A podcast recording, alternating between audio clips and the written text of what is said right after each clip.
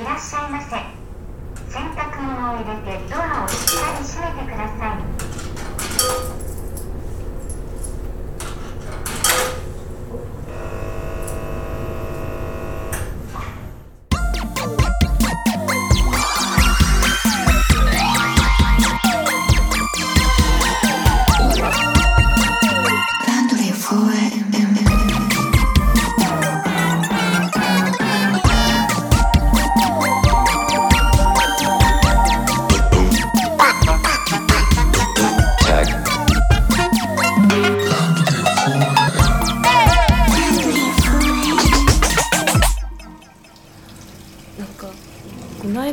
ごい話変わりますけどこの間なんかすごい今私がものすごいデンマーク熱が熱くて もうとにかくデンマークについての情報を収集してるんですけどなんかだからよくその家のテレビのあの CS まで BSCS まで入ってるんですけどその検索システムがあってそこに「デンマーク」って入れてこう何でもいいからデンマークが映るテレビ番組をこう録画してみたりとかして デンマークのわけわからんスリラーとか なんかで見つけたのがそのセレブの食卓っていうデンマークのセレブの方のなんか食卓っていうのがあってあそういえばデンマークの方ってどういうのをなんかお召し上がるのかしらって思ったらなんかお城に 住んでて。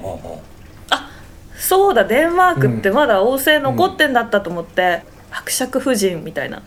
あこれセレブとかじゃなくてリアル貴族やんってなって。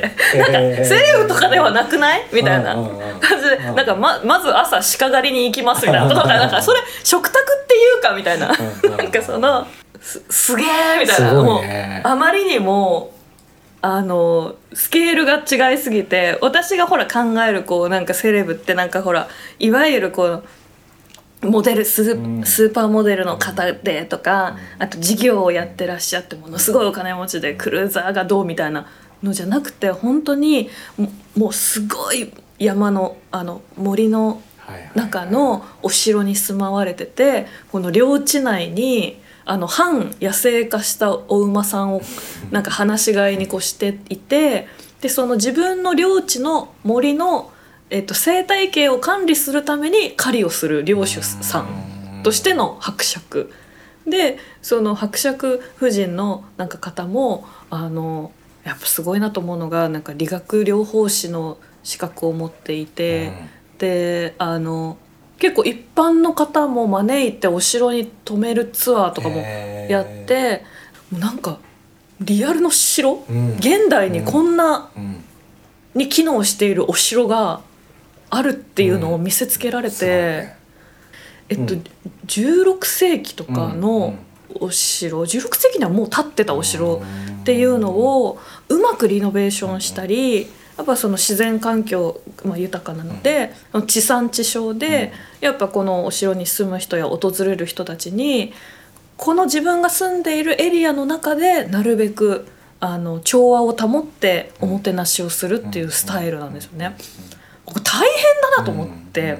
であの客室に飾るお花からあのもうあのお庭でと取れるお花だけではいあのフラワーアレンジメントをするっていう係の方とかいらっしゃって、でもそのあの伯爵のあのご家庭の方がでデザインをいろいろ考えてリクエストをしてどういうふうにあのこの春の祝宴みたいなのをやるんですけど春の祝宴をもでもこじんまりした15人ぐらいですかね10名15人ぐらいのあのこのパーパーお食事会をどういうふうにこう私たちはやっていきましょうかっていうのをこうみんなでこう考えるみたいな、うんうんうんうんうんすごーいってなって。いやだからなんかそのさオリジナリティの話とくっつけるとさ、結果そういう人たちって、さっき言った80年のじゅ人生をこうつないでってその家のオリジナリティっていうものを少しずつ変化させながら何かを残していくっていうでつないでいくっていうさっき言ったシグネチャーを広げたり、強固にしたりすることを一人の人じゃなくやり続けてるわけじゃない？チームでやってるんですようね。ん。でそれって絶対変化をしてなかったら残らないはずだから、うん何何かを時代ごとに変化させてったはずで、うんそれもさっき言ったオリジナルの呪いうん。みたいなものをジャッジするとことしないところっていうのをかなり精密にうん。やってる人たちだと思うんだよね。すごくやっぱ真面目に、うん。あの取り組んでいるというかうん。その地域のうん。あのそれは人間社会だけじゃなくて、うん。自然環境も含めたこの土地で生きていくっていうことをうん。かなり真剣にやっていて、結構もう感心しして、うん。はあとか思って。だってさ結果さ21世紀になってしまったらさ その16世紀とかの文化がさ一番奇抜なことをやってこなかった人たちが一番この21世紀において奇抜に見えるわけじゃそうないなんですよ。でそのやっぱそのおお城付きの、うん。えー、とシェフの方も、うん。やっぱりそのやっぱりこう領主のあのあの伯爵伯爵夫人のやっぱこだわりっていうものは基本的にこの自然環境の中に調和して、ち地元で採れたもの。で地元の経済に貢献できるもので、えっと、作っていく。うん。あの地元の商店からあの八百屋さんからお野菜を買ってっていうことを大事にしているみたいなんで、あのシンプルな味付けで素材の味を楽しんで季節の変化を楽しむというなんか料理をなんか僕もすごく好きだしその伯爵のご家族も皆さんそういうのがお好きなんですっていう話をしてもうそれ今最先端の考え方じゃんみたいな、そうなんです。で最新のことに聞こえるかもしれないんですけどみたいな。あの私たちの家ではこういうやり方が昔ながらなんですって言って、200年前のレシピ本を見ながら、作ってたりとかするんですよ。いやすげえするげえと思って。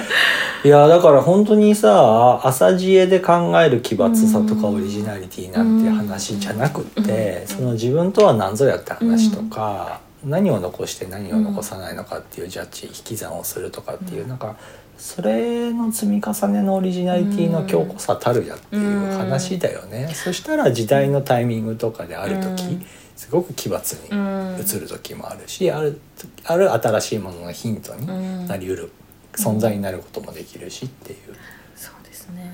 マジでスタイル出てますね。スタイル出てますね。ね。そう究極ですね ってうんやなってでもなんか最近やっぱうんこ怖いというかうーんって思うのがやっぱ昔の私ってやっぱその、長らくこうやっぱうまくいかなかったんですね、うん。精神的にも。あの自分がどうしたいのかどうしたらいいのか分からなくてひっちゃかめっちゃかになっていてとにかくやっぱここから逃げなくちゃって感じだでこうあのいい移動してきてなんかその、まあ、東京っていうところに出てきてっていう感じだったんで、今でもやっぱりその都市部以外で住める気しないなって結構思っちゃうんですけど。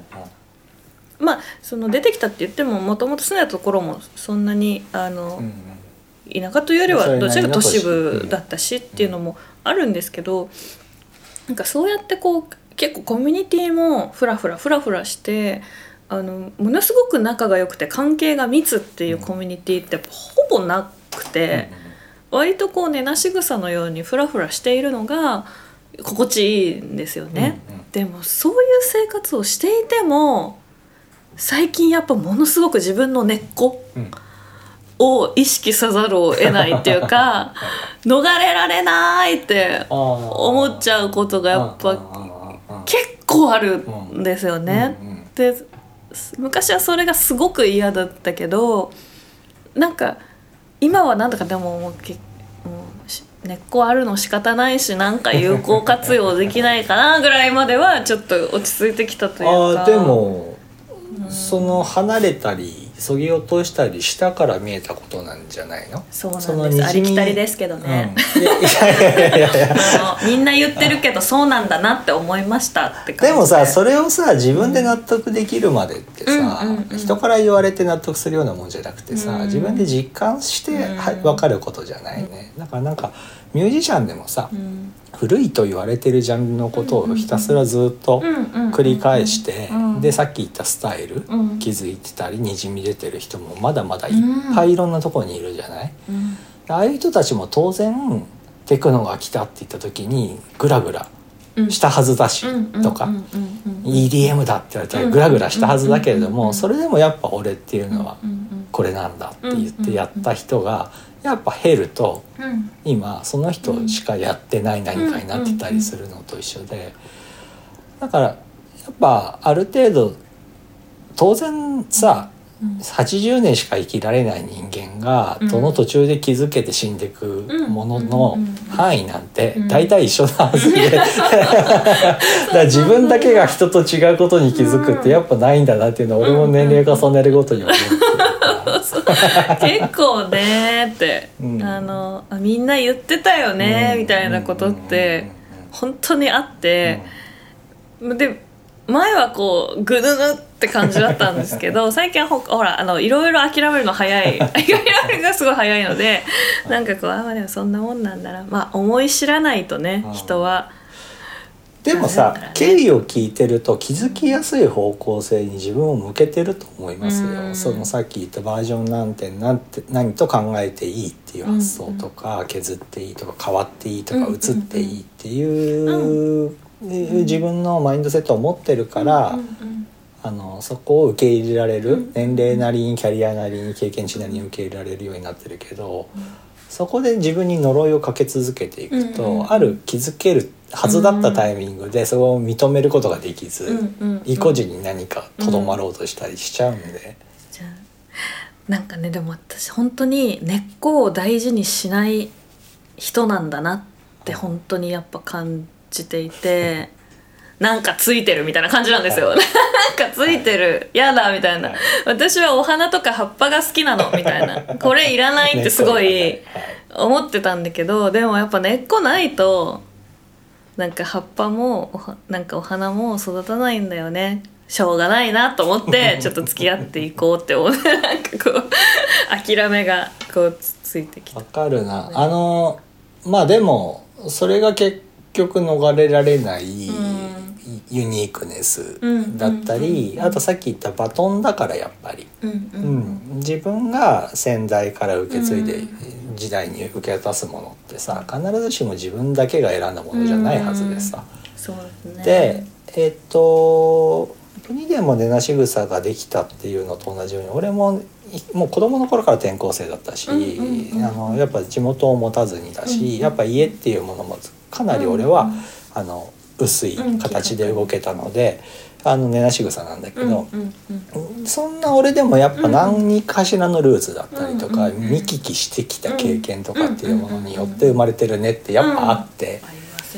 で自分のシグネチャーを引き算して引き算して名前すら出さなかった時にも出てくるものってうんやっぱ抗えないそういうものってやっぱあるっていう。うんそうなんです。根なし草だと思ってたのになんかちょろっと生えてたみたいな。あーみたいな。でただやっぱり僕らの有利なのってそういうのをわざわざななんつうのかなナショナリズム的な言い方でそのまんまは絶対表現しないテクニックやセンスは持ってるはずでうん。いくらルーツがあるからといってルーツをそのまんまルーツクラシックとして見せるようなうんあの僕的な感覚でのダサいを絶対やらないから、うんうんうん。だから多分そこで何かしらのエッセンスとして使うとか、うん。スパイスとして使うとかっていう方向をやるんだと思うんだよね。そうですね。なんかそうですね。ほらやっぱり根っこって大事じゃないですか。やっぱ根っこがないと根っこから養分吸収するから、根っこがないと草とか花とかは生きていけないから、だから土の中に埋めて隠すみたいなところがあるっていうか。隠すっていう言い方埋めとこうみたいな。そう。でもああもうこれどうしようもないうーっていう時になんて言っていいんですよね。生姜みたいな感じでこう入れるみたいな隠し味に生姜入れるみたいなこう根っこからみたいな。そういうスパイス。そういうふうにうん。なんかやっぱ自分の根っこを使っていくみたいな感じに最近うん。なんか思って だから普通に葉っぱとしてさ光を浴びて光合成する役割のレイヤーもあればさ、うん地面から養分や水分を吸収する役目もやっぱ自分の体にはあってっていう、まあ、精神とかセンスにもあって、やっぱそこに気づくこと、うん。でもやっぱさ飛び回ってる間ってさ、うん。自分はタンポポの種のようなつもりでいるじゃない、うんどこにだって根を下ろせるんだとか。で、うん花が咲いたらまた飛んでいけるんだって思ってたけど、でもやっぱどこかでうん。根を張ってっうん。ていうところって見つかる、でもタンポポの根っこってえげつないっすよね。ダーって。うん。こねう。ね。ああれすごいんですよね根っこタンポポの根っこってね。あんなに種はふわふわで遠くまで飛ぶのに。やたらと そう。たくましいよね。たくましい。あの上からは想像できないそうどっちが本体なのあいつら。そうそう、根っこ長ーってなるやつですもん代表格ですよね、うん。面白いなその考え方、本当にねなんかほら身体が、うん、とエイジングしていくのと一緒で、うん。やっぱセンスとか、あうん。のアイデアっていうのもエイジングしていく、うん。でやっぱ年なりにやっぱ先人が起きたようなことってやっぱ自分にも起きるんだよね。うんでその時の向き合い方ってやっぱ結構大事でただその代わりそれって変化を自分で受容できてる人しかなかなかそこをついていけないんだけど、うんなんか今の話を聞いてると全然できる人には聞こえて。うん。うん。エイジング超重要、大事、うん。でさちょっとなんかねもう一個そのね作りもあものづくりのので聞きたかったことがあって、うんあのーまあプニデンがそもそも根源的にオリジナリティが生まれやすいタイプの人だっていうのは今聞いても分かってるんだけどあの曲そのものの中でもいくつか僕の中でオリジナリティがあるなって感じる部分があって、なんかそれについて聞きたいんだけど。うん。あの歌ってる人としてのプニデンのディティールはいろいろこれまで聞けたんだけど、うん。作ってる時のうん曲を作ってる時のプニデンの頭の中で何が起きてるのかをもうちょっと聞きたくって。お。ほら僕もさ一人で物作ってるからさ、うん。アウトプットする途中で起きてる頭の中ってさ人に見せるわけにいかないし、うん伝えようもないから分かんないじゃん。よくさ僕らゾーンっていう言葉をさ、うん便利に使ってるけどさ、うんじゃあゾーンでお互い何が起きてるのかって言葉にしてないなと思って曲ってちなみに作る時って決まった形ってあるの？あの作り方として。パソコンに向かうとかっていうそのルーティンみたいな。うーん。うーん難しいな。どの段階で？うーんいろいろだけど、まあ、パッてポップアップしちゃう時とかあるよ、あ頭の中でピコーンってピコーンってなった時は、まあ、やっぱコソコソコソっと隠れて、携帯のあの録音でふんふんふんって取っておいて、恥ずかしいとか思いながら。いわゆるひらみひあの、まあメロディーなんだろうけど、ひらめき型の,、うんひらめき型。生み出され方もある。うん。であとはなんかなん何書こっかなーって言いながらあのパソコンの前に座る時もある。けど、どうやって作ってんの？0から1の瞬間ってことですよね。えっとねあとねもうちょっと絞りたくって、デッサンみたいな言い方したいんだけど、うんさっきあの僕は物を作る時に頭の中にかなり正確な 3D データみたいなものがこう生まれやすいタイプだからそのいわゆるこう脳内でデッサンを固定化する能力が高いのね。だからプニデンが曲を作る時にどのぐらい曲っていうものをこうデッサン的に捉えてるのかを知りたくって。私デッサンしてないと思う。あああやっぱり。れだと思う。今はって思い当たったのが、うん。ワンワード。面白い言葉？あなんかこの言葉面白い。ワードからなんだ。ワード。だからディテールからだこのポツン、はい。だからなんかなんだろう目から描いちゃう人みたいなうん。絵とか描くときに。うん。うん。うんうんそういうタイプだと思いますあ。あね。の前漫画家の例えで言った時、漫画家もストーリーからじゃなくてシーンからうんうんうん。浮かんだら、シーンが一個浮かんだら描けるっていう人がいるんだけど、うんうんそれに近いのかも、それに近いですね。うんうんでテーマに近いの？それって。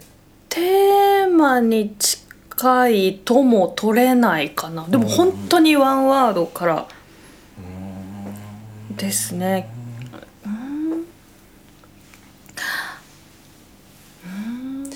ほらありなしをさうん。ずーっと演算し続けるじゃんもの作ってる時って、うん。浮かんだもん。浮かんでは消え浮かんでは消え、うん。くっついては離れしてく有機的なものの抽出する時に、ありなしありなしみたいなことを多分自然にやってるんだと思うんだけど、じゃあ多分そのワンワードがきっかけになってってその後生まれてくるものに対して合うか合わないかうん。とか絡むか絡まないかを決めていく作り方なのか。えっとねまずワンワードが生まれた時に、なぜこの言葉が生まれたんだろうあって疑問問うんだ。問う。すげえな。だからあれな何の時かな。あのーエンプティーズって曲作った時に、最低なことを考えてるよっていうのが最初ポカーって出てきて なんだこいつって思って。なそれはねメロディーごとついてきたの。この時はメロディーごとですね。あのなんで最低なこと考えてるよ。なんで？みたいなすげえそういうの聞きたかった。一番好きなタイプの話。ででこうなんじゃないかなみたいな設定？そのその人っていうかはいはいその人の設定を作っていく。どういう状況で最低なことを考えざるを得なくなったのか。でもしかしたらこういうストーリーなのかもしれない。どこで？とか。